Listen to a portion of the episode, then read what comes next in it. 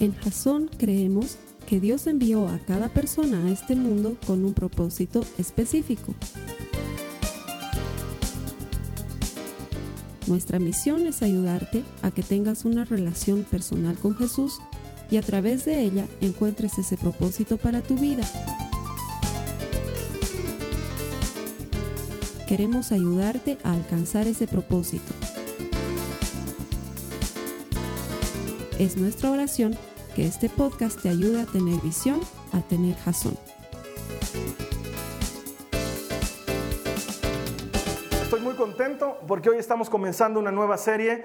Después de la serie anterior, que tenía sus cosas, porque es una serie complicada de desarrollar, hablar sobre la muerte y el más allá, hoy estamos comenzando con una serie que yo considero, desde mi perspectiva, la serie más importante de todo el año, porque el tema que vamos a tocar creo que es el más importante de toda la Biblia. ¿sí? Estamos comenzando una nueva serie que se llama Corazón.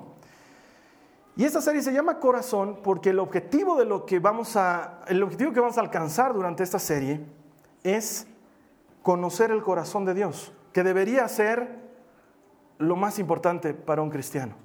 Y de hecho hemos debido escuchar muy frecuentemente la frase, un hombre conforme al corazón de Dios, una mujer conforme al corazón de Dios, porque es parte del lenguaje común entre cristianos hablar de ser conforme al corazón de Dios. Y sin embargo creo que no sabemos exactamente cómo ser conforme al corazón de Dios, sencillamente porque no conocemos en profundidad el corazón de Dios. Entonces estamos comenzando hoy una serie de cuatro semanas donde vamos a profundizar en el corazón de Dios. Esta semana el tema se llama conforme a su corazón y vamos a encontrar ¿Qué características hacen que una persona sea conforme al corazón de Dios a partir del hombre de quien la Biblia dice era conforme al corazón de Dios, que es David? Sí, en eso vamos a entrar en un momento más.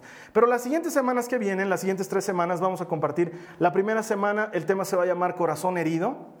Y lo que quiero en esa semana es que podamos entender un poco desde la perspectiva de Dios lo que Él siente respecto a nosotros. ¿sí? Y las veces que lo, lo hemos traicionado y lo hemos engañado y lo hemos lastimado y no nos damos cuenta y hay un corazón herido. Y la siguiente semana esa vamos a ver un tema que se llama corazón sencillo.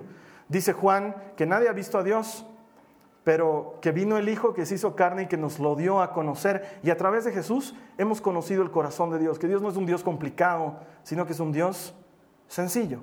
Y la última semana vamos a llevar, eh, vamos a compartir un tema que se llama corazón entregado, que creo que es el cierre de lo que es conocer el corazón de Dios y entender cuál es el, sentir de Dios respecto a la humanidad y cómo Él lo ha entregado desde su corazón. Sí, entonces son cuatro semanas que para mí considero son las más importantes, el tema más importante, la serie más importante de todo el año.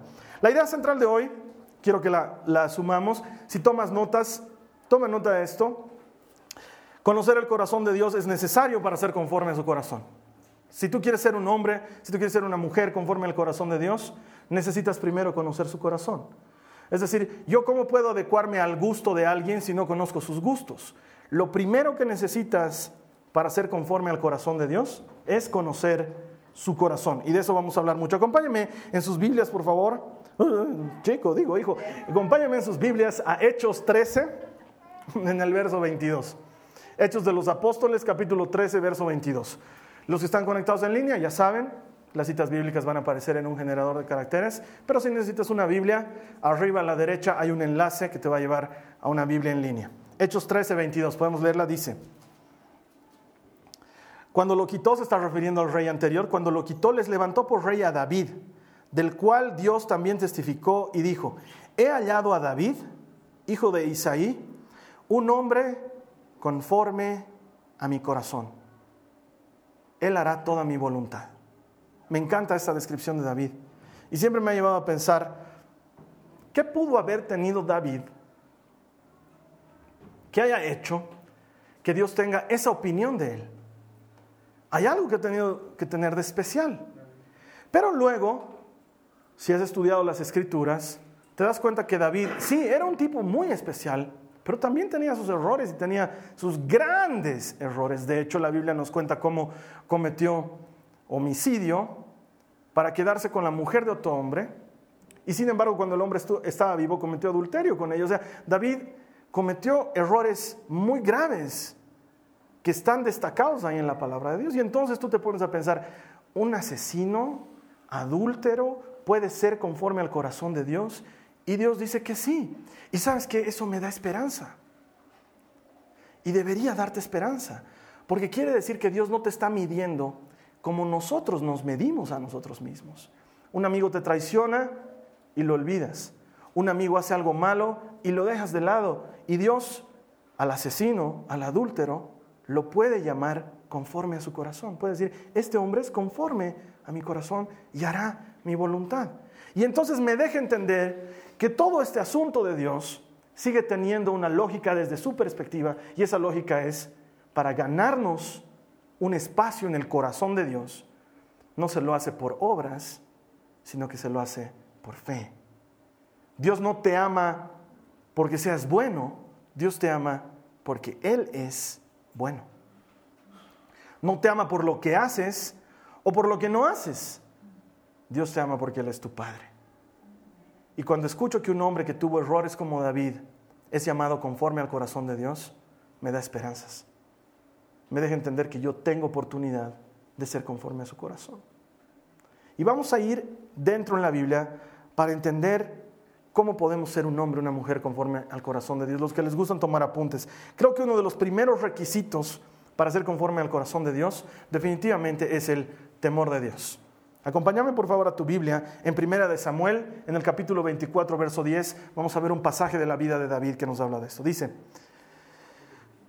1 Samuel 24:10. Dice, hoy han visto sus ojos que el Señor lo ha puesto en mis manos en la cueva en este día. Y algunos me dijeron que lo matara, pero mis ojos tuvieron piedad de usted y dije, no extenderé mi mano contra mi rey, porque es el ungido del Señor. Este es un pasaje de una historia que les voy a ampliar. Resulta ser que David, para los que no están en contexto en la historia, era un pastor de ovejas. Y el pueblo de Dios, los israelitas, estaban peleando contra los filisteos y apareció este gigantesco Goliat que estaba amenazando a los israelitas, los insultaba, insultaba a Dios y apareció David en eso llevando unos quesitos a su hermano. Y cuando ve que este gigante estaba insultando al Dios de Israel, dice, ¿quién es este filisteo circunciso para insultar a Dios? Y bueno, el resto de la historia alguna vez ya se las contesta en la Biblia para el que quiere profundizar. Va, se pone una armadura, no le queda, consigue unas piedras, agarra una onda, se para delante del filisteo. Insultos van, insultos vienen, amenazas van, amenazas vienen, agarra la onda, le tira el ondazo, pum, le llega a la cabeza, pum, se muere. ¿Sí? David agarra la espada, le corta la cabeza y Goliat ha muerto. Y desde ese momento todos ven que David era un campeón. Entonces Saúl decide ponerlo a cargo de algunos de sus soldados. Y David salía en batalla y ganaba las batallas, era un guerrero fantástico. Y entonces las mujeres de esa época que componían cantos para los guerreros compusieron un canto que decía, Saúl mató a sus miles y David mató a sus diez miles.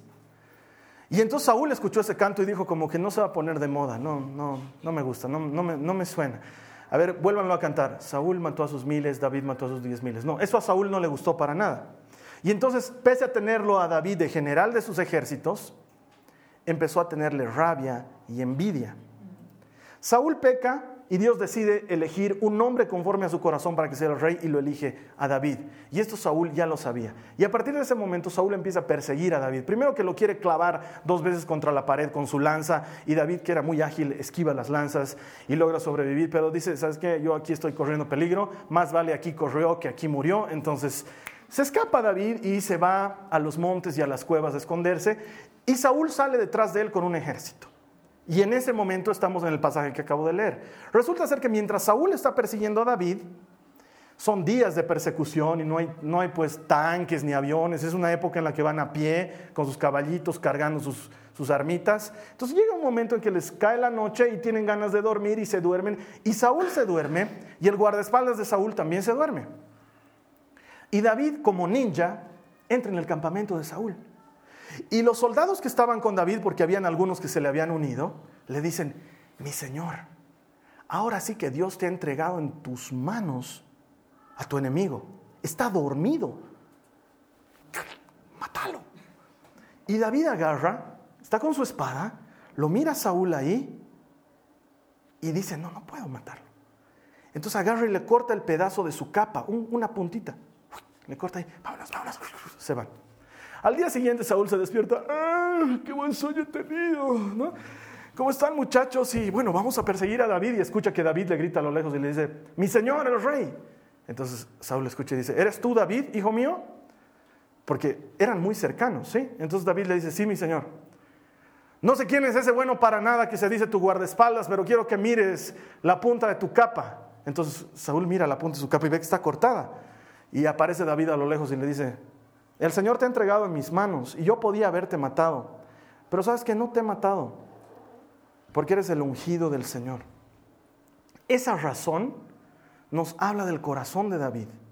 Le dice, no te podía matar, porque aunque las circunstancias me eran favorables, como a muchos de nosotros nos pasa, las puertas se me han abierto, me dicen. Aunque las circunstancias me eran favorables, honrar a Dios es primero para mí, Saúl. ¿Y cómo puedo matar a alguien a quien Dios eligió por rey? No puedo matarlo. Si yo voy a ser rey en tu lugar, tienes que morirte de otra forma, pero yo no voy a levantar mi mano contra ti porque Dios te ha elegido. Eso se llama temor de Dios. Cualquiera en su lugar de nosotros, yo lo hubiera clavado a Saúl en el piso.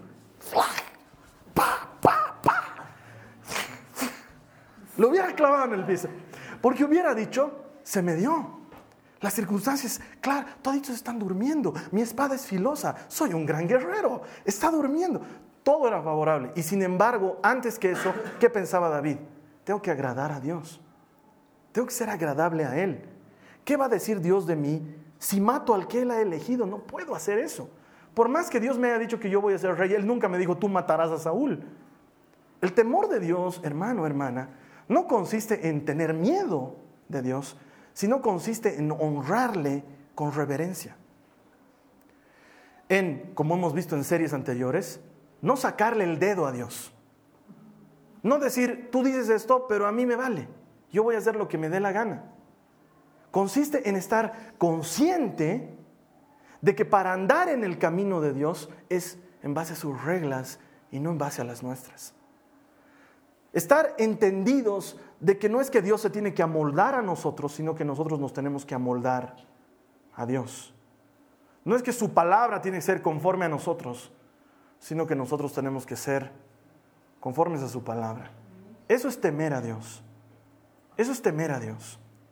Y muchas veces en nuestra vida nos toca pasar por cosas similares. Nos toca pasar por cosas similares. Y no actuamos con temor de Dios, sino que actuamos en nuestras fuerzas y en nuestro entender y llevamos las cosas según nuestro plan. Y luego más tarde recién nos damos cuenta que si lo hubiéramos hecho pensando en Dios, no lo hubiéramos hecho de esa manera. Cada vez que vas a hacer algo, cada vez que vas a tomar una decisión, cada vez que vas a enfrentar un proyecto, Deberías ponerte a pensar, ¿esto agrada a Dios? ¿La manera en que lo voy a hacer agrada a Dios? Y no necesitas mucha ciencia ni acudir al pastor, oraremos, nos pondremos en ayuno, vigilia, oración, penitencia, para entender la misteriosa y sagrada voluntad del Todopoderoso, porque cuando te preguntas a ti mismo, ¿esto le agrada a Dios? Inmediatamente surge dentro de ti la respuesta del Espíritu que está dentro tuyo y que te incomoda cuando estás haciendo algo que no le agrada a Dios. Es más, ahorita que estoy hablando de esto, muchas de las cosas que tú sabes que están mal en tu vida están empezando a incomodarte allá adentro en tu cabeza y en tu corazón porque sabes que estás viviendo fuera del corazón de Dios. Que no eres conforme a su corazón porque simplemente estás haciendo lo que tú quieres hacer. Ahora, cualquiera agarraría y me diría, ah, es que lo que ha hecho David es obvio, no lo va a matar al rey. Yo tampoco lo hubiera matado al rey, era el rey. Pero sabes que el, corazón de David siempre era así. Siempre pensaba en Dios primero. Acompáñame en tu Biblia, segunda de Samuel 16. Te quiero leer otro pasaje en el que vemos cómo pensaba David de Dios. Segunda de Samuel 16, vamos a leer el verso 5 y luego nos vamos a saltar a los versos 9 y 10. Dice, al llegar el rey David, él ya era rey, en segunda de Samuel ya era rey, en primera de Samuel no era, pero en segunda ya era rey. Dice, al llegar el rey David a Baurim, entonces salió de allí un hombre de la familia de la casa de Saúl que se llamaba Simei, hijo de Gera cuando salió, iba maldiciendo. Entonces Abisai, hijo de Sarbia, dijo al rey, ¿por qué ha de maldecir este perro muerto a mi señor el rey? Déjeme que vaya ahora y le corte la cabeza. Pero el rey le dijo, ¿qué tengo que ver yo con ustedes, hijos de Sarbia? Si él maldice, Y si el Señor le ha dicho, maldice a David, ¿quién pues le dirá, ¿por qué has hecho esto? Otra vez les quiero poner en contexto. Ahora Saúl ha muerto muchos años atrás. No ha quedado casi nadie de su familia. David es el rey, está gobernando. Y resulta ser que su hijo Absalón se levanta en contra de su padre y quiere hacerse rey a sí mismo. Y Absalón lo obliga a su padre a huir a los montes, igual que sucedió con Saúl. Y mientras David está huyendo de su propio hijo, sale un hombre al borde del camino. Y dice la Biblia que empieza a lanzar piedras al aire y lanzaba polvo y hablaba palabrotas, porque así dice la Biblia. No, no, les voy a decir qué palabras porque no dice, ¿no? Sí, pero dice que maldecía y hablaba palabrotas y decía, ¿quién es ese hombre sanguinario? Y lo insultaba a David. Ahora, ponte en el contexto. Tú estás en tu autito y se para otro a tu lado, abre su ventanilla, porque todavía es de ventanilla de manivela, ¿sí? abre su ventanilla y te dice, andate a tal parte, tu madre, y no sé qué, empieza a insultarte. Ninguno de nosotros agarraría y diría, si este hombre me está insultando, amén, debe ser que Dios quiere insultarme. Dios lo tenga en cuenta, yo no voy a hacer nada, no te voy a hacer nada. Y el otro te está insultando, toca bocina, abre su puerta, patea tu puerta, desgraciado, sal de ahí, tu madre otra vez. No me imagino que ninguno de nosotros agarre y diga, debe ser que Dios quiere insultarme. Amén. Y sin embargo el corazón de David era así. Este hombre lo está insultando y lo está agrediendo y el guardaespaldas de David le dice, lo mataré. ¿Quién es este perro muerto para estarte insultando? Yo lo mato. No te molestes tú, no te ensangrentes tú. Tú eres rey, tienes que estar lindo para la foto. Yo lo voy a matar, yo le corto la cabeza. Y David lo riña a su guardaespaldas y le dice, ¿qué te metes? No sabemos por qué me está insultando este hombre. A lo mejor me merezco el insulto. A lo mejor es de Dios que venga el insulto. En el corazón de David siempre estaba esa idea. ¿Qué quiere Dios? ¿Qué quiere Dios? El verdadero temor de Dios consiste en eso en que te preguntes, ¿qué quiere Dios de mí? ¿Qué haría Dios en mi lugar? ¿Por qué está sucediendo todo esto? ¿Cómo debería reaccionar? Y Jesús dice claramente, no tenga miedo a los que entran y matan y roban y hacen daño aquí, yo les voy a enseñar a quién temer, dice Jesús. Teman al que puede mandar juntamente el cuerpo y el alma al infierno. Jesús está diciendo, Dios no es chiste. Para que entendamos que si queremos ser un hombre una mujer conforme a su corazón, tenemos que entender que Dios no está jugando a la salvación. Dios está salvando de verdad. Dios está amando de verdad. Dios está cambiando vidas de verdad.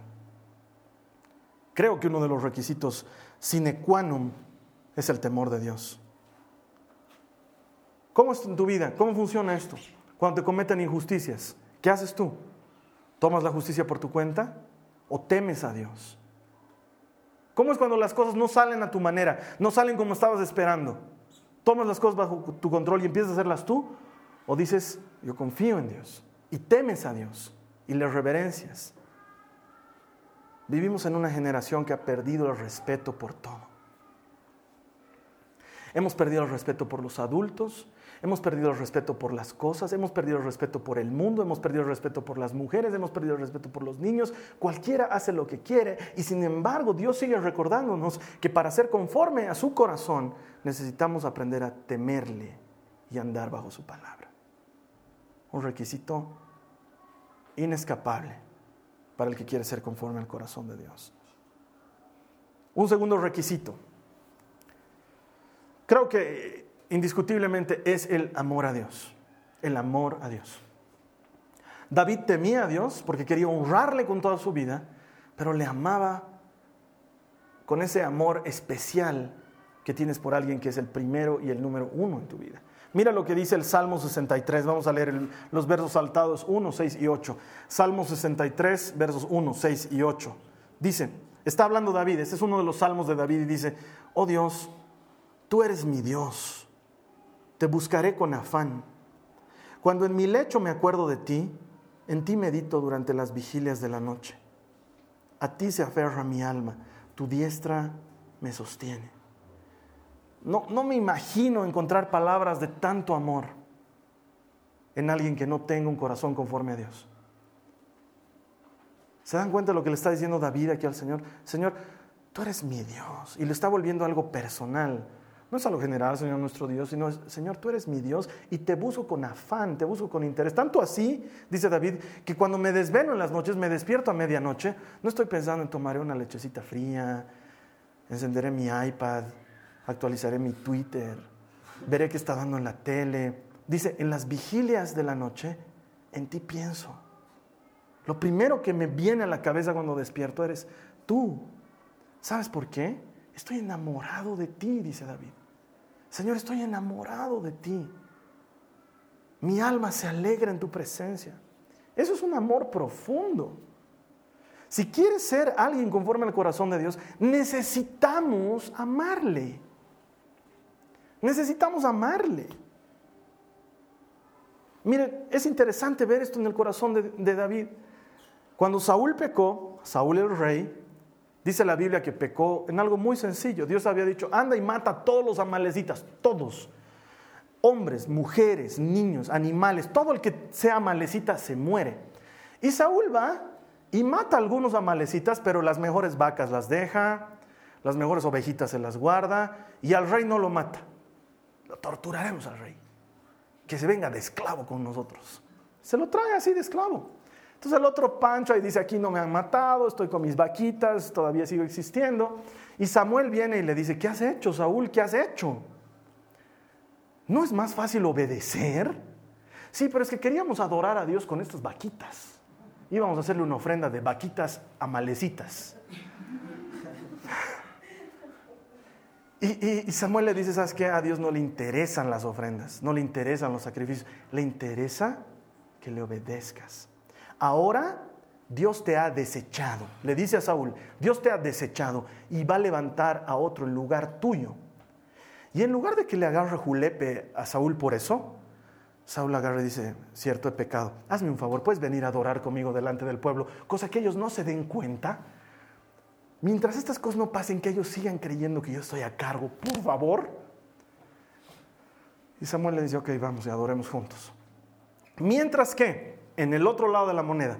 David peca, se acuesta con la mujer de Urias, lo hace matar a Urias, oculta todo el pecado y él aparece en la revista People como el rey del año, ¿no?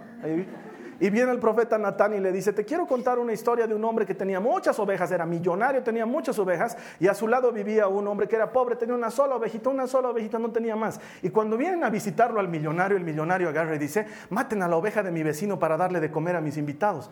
Y David dice que se enciende en furia y dice, ¿quién es ese degenerado que ha hecho tal cosa? Les aseguro que tiene que pagar dos veces y tiene que morir por su pecado. Y Natán le dice, eres tú todo lo tienes, todo es tuyo, Dios no te ha negado nada. Y sin embargo, la mujer que no era tuya, que era de Urias el Eteo, esa sí la querías y lo mataste Urias. Y sabes qué? Has pecado. Y David agarra y dice, en lugar de decirle al profeta, Natán, tienes razón, pero que nadie se entere, ya lo dejaremos entre tú y yo. Vamos a ver cómo solucionamos el tema. No, ¿sabes qué dice David? He pecado, dice. Y lo primero que hace es correr al templo. Lo primero que hace es correr al templo. En esa época no había templo, era una carpita donde habían armado el lugar santísimo. Y dice que entra en el lugar santísimo y se pone a orar. Y lo único que le decía a Dios es, Señor, no me quites tu espíritu, por favor no me quites tu espíritu. No me imagino pasar un día lejos de tu presencia. No me imagino vivir un día sin ti. No me imagino, por favor, no me quites tu espíritu. Si te das cuenta qué diferencia hay entre uno y el otro. Mientras que uno está preocupado por, ya, he pecado, pero no quedaré mal. David amaba tanto a Dios, lo amaba tanto que decía, por favor, cualquier cosa me es soportable, excepto no estar en tu presencia, porque estoy enamorado de ti. No sé si alguna vez has estado enamorado, pero si has estado enamorado me vas a entender. Es como que te digan, a partir de ahora estás castigado, no, no la vas a ver a tu chica, no lo vas a ver a tu chico, 237 años. Y tú digas, no, no puedo vivir sin ella. Dios, o sea, no me imagino la vida sin ella. ¿Cuántos escucho que dicen eso, no? Vienen y Carlos Alberto, mi papá me ha dicho que termine con mi chica y no me imagino la vida sin... Si has estado enamorado, me entiendes de lo que estoy hablando. David está diciendo, no puedo vivir sin tu amor. Si me quitas tu espíritu, de nada me sirve ser rey, de nada me sirve tener todo, de nada me sirve. Y David es el mismo que dice, mejor me es un día en tu presencia que mil fuera de ella. está enamorado de Dios, está enamorado hasta los huesos de Dios. Y eso es lo que hace que su vida sea diferente. El otro día estaba leyendo mi Twitter. Hay gente que me, empieza a seguir y yo por devolver gentilezas empiezo a seguir. Sí, entonces tengo, hay, gente que, a la que sigo en Twitter que ni los conozco. Están ahí. Y me llegan sus tweets. Y en uno de esos había una chica que se estaba a punto de dormir y decía, Diosito, te pido que cumplas todos mis sueños, porfis. Buenas noches. Y yo leía eso y decía, suena tierno, pero no es así. No es así, no es, Diosito, haz lo que te pido, por favor. No es, Dios, ¿cuántos deseos tengo hoy? Tres, hijo, tres. Gracias. Mi primer deseo es tener dos deseos más. Mi segundo, Dios no es un genio de la lámpara maravillosa. No lo es. De alguna manera nosotros creemos que Dios está a nuestro servicio. No le amamos. Queremos cosas de Él.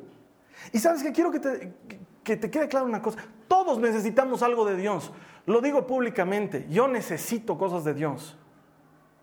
Pero una cosa es estar con Él por lo que te da. Y otra cosa es estar con Él por quién es Él. Dios no está a mi servicio. Yo no estoy aquí predicando porque me fue bien en el año y si el siguiente año me va mal, ahí se ven, dejo de predicar. Tiene que ser porque le amo. Tiene que ser porque le amas, que le sigues. Y David le seguía porque le amaba. No le seguía porque lo había hecho rey, no lo seguía porque lo había vuelto millonario, porque lo había vuelto el campeón más campeón, el matador más matador de todos los matadores. Lo seguía porque lo amaba. En su corazón David seguía siendo el mismo pastorcito de años atrás que en la soledad del campo sacaba su arpita, su flautita, lo que sea, y adoraba a Dios porque lo amaba. Porque lo amaba. Vas a ver lo que dice Marcos 12:30. Marcos 12:30.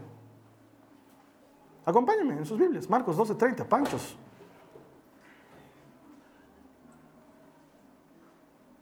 Dice, amarás al Señor tu Dios con todo tu corazón y con toda tu alma y con toda tu mente y con todas tus fuerzas. Cuando le preguntan a Jesús cuál es el mandamiento más importante, Jesús no agarra y dice, mm, en esa me agarraron, porque hay tantos mandamientos en la ley que nunca nos habíamos puesto a pensar, che, en el organigrama de Dios, cuál es el mandamiento que está ahí en la cumbre, no. No, no. Cuando le dicen Jesús, ¿cuál es el mandamiento más importante? Sin dudarlo un segundo, Jesús dice, amarás al Señor tu Dios es el más importante. Hay uno que le sigue, pero el más importante es, amarás al Señor tu Dios con todo. Porque sabes que nos han vendido una verdad a medias. Dios te ama, nos dicen. Pero sabes qué? En el interín Dios está esperando que le ames. No quiere amarte el solito toda la vida, no tiene chiste. Es como que tú te enamores de Esmeralda y toda tu vida estés detrás de Esmeralda y Esmeralda no te ame esté contigo porque le das cosas. ¿Me entiendes eso? ¿Alguna vez has estado con alguien que está contigo porque le das cosas? Que no te ama, pero que está contigo porque le das cosas. Cuando la gente se va a casar, yo escucho las cosas más terribles. ¿Por qué te vas a casar? es que es una chica maravillosa, es, le debo tanto, estoy tan agradecido con ella. Ok, ¿y te vas a casar por eso? Sí, porque ah, es tan maravillosa. Otras personas vienen, ¿por qué te vas a casar? No sé, creo que es el hombre para mi vida. ¿Y por qué crees que es el hombre para tu vida? No sé, tiene todo lo que, todo lo que yo espero en un hombre. Y luego nos preguntamos por qué la gente se divorcia. No escucho muy a menudo gente que me diga, ¿por qué te estás casando? Porque la amo. No me imagino mi vida sin ella. La amo. ¿Por qué te estás casando? Porque lo amo. Porque muy al estilo Jerry Maguire, me complementa, me hace sentir completo. No lo escucho. La gente se casa por todo tipo de motivos, menos por el correcto. Y Jesús, quiero que me entiendas, te ama, pero no quiere vivir toda la vida contigo, Él amándote solito. Él espera que también lo ames. Y si queremos ser conforme al corazón de Dios, estoy seguro, el amor es un requisito sin ecuano. Amarle de verdad.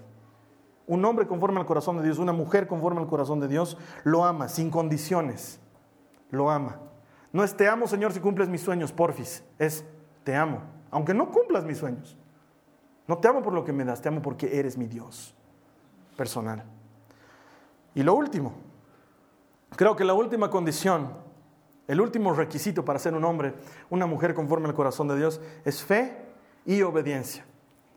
Mientras estaba preparando la prédica pensaba poner requisito 3 fe y requisito 4 obediencia, pero me he dado cuenta, mientras preparaba la prédica, que la fe y la obediencia no hay manera de que estén separados.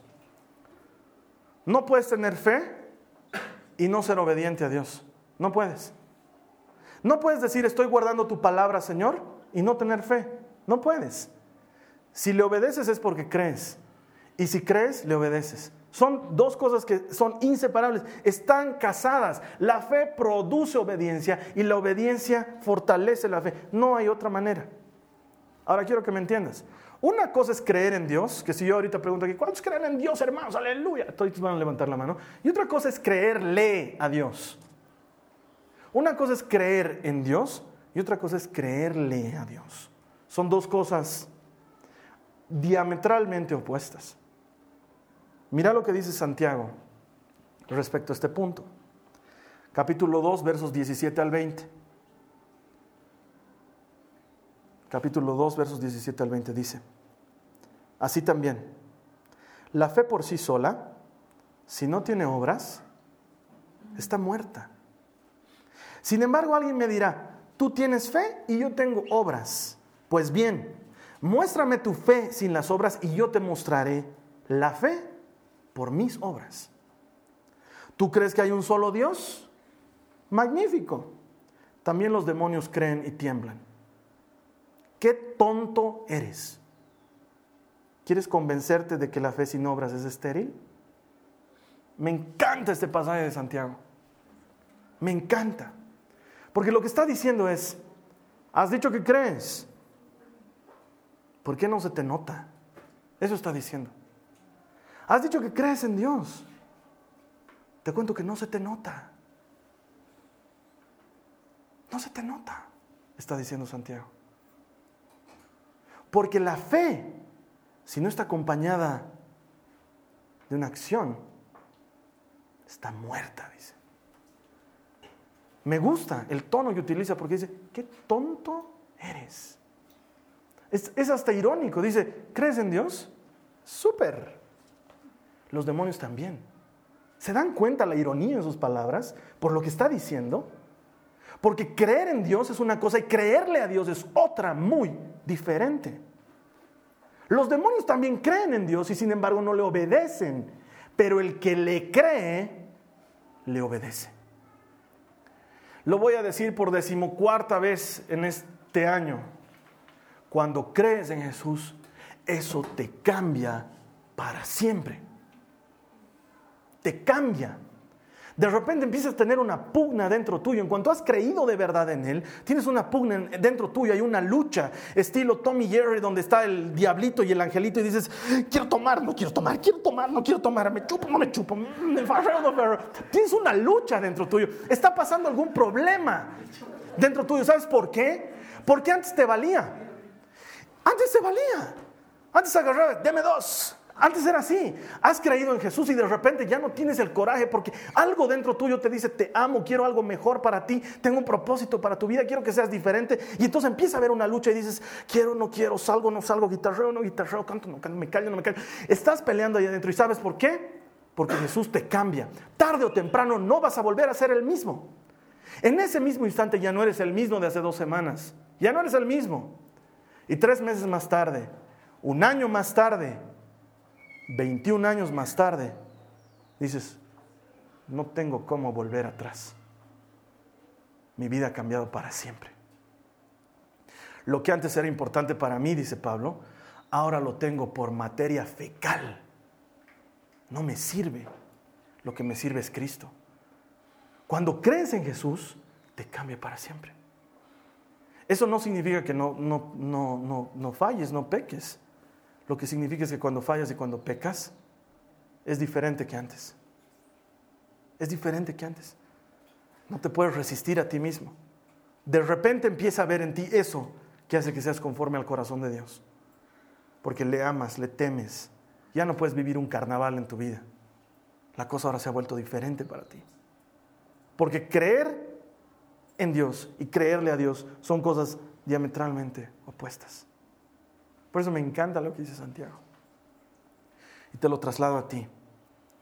Si quieres ser un hombre o una mujer conforme al corazón de Dios, Santiago te dice, ¿tienes fe? Muéstramela. Algo que no se puede ver, Santiago te dice, comprobame que tienes fe. Comprobámelo, que se note en tu vida. Y con eso echa al piso la tesis de puedo creer en Jesús y hacer con mi vida lo que me dé la gana, porque igual, ya has explicado, no ve vida eterna, voy a pasar tres, seis, voy a estar allá. No me importa si no reino sobre nadie, si no hay corona. No me importa. No me importa, Carlos Alberto. Nunca he tenido aspiraciones gubernamentales. No las voy a tener ahora. Voy a vivir mi vida, living la vida loca y como he creído en Jesús, porque tú has dicho hay que hacer la oracióncita, mira, la vuelvo a hacer. Jesús te recibo como mi Señor y Salvador. Ahí está, públicamente además. Oigan, Jesús te recibo como mi Señor y Salvador. Lo he hecho público. Puedo hacer con mi vida lo que me dé la gana. Santiago te dice, qué tonto eres, te dice tonto eres. Cuando has creído en Jesús, te cambia para siempre. Se nota en tu vida. Se nota en tu vida. Estoy convencido que cuando Dios dijo, he desechado a Saúl, me he conseguido un hombre conforme a mi corazón. Lo que estaba diciendo es, hay un hombre, hijo de Isaí, en Belén de Judá, que me teme me ama, me cree y va a hacer todo lo que yo le diga. Creo que es eso lo que estaba diciendo de David. No es perfecto, no es el mejor, tiene sus errores, pero he visto en el que me teme, me ama, me cree y va a hacer lo que yo le diga. Y entonces eso yo lo llamo, he encontrado un hombre conforme a mi corazón. Muchos de nosotros creemos que es de David del único del que se dice eso en la Biblia. Y termino con esto. La Biblia nos cuenta que de Samuel, el profeta que ungió a Saúl como rey, se dijo exactamente lo mismo. Dice que Samuel era muy chiquitito y vivía en el templo.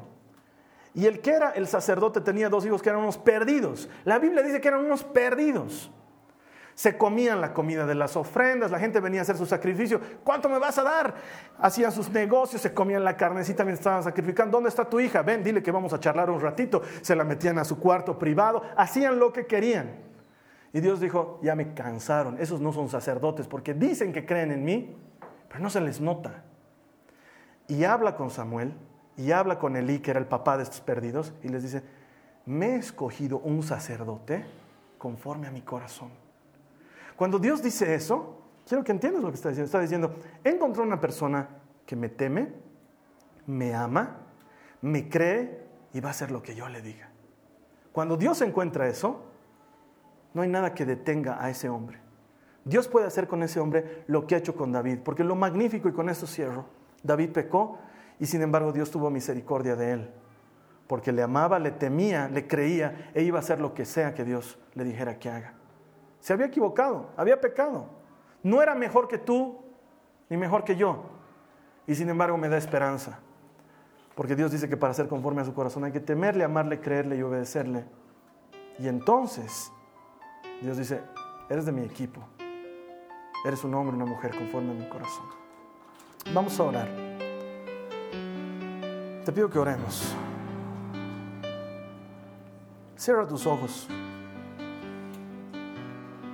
Ora conmigo, por favor, dile a Jesús, Señor, pon en mí un corazón conforme a ti. Dile, habla con Jesús, no lo imagines, esa imaginación no sirve de nada. Dile, Señor, pon en mí un corazón conforme a ti.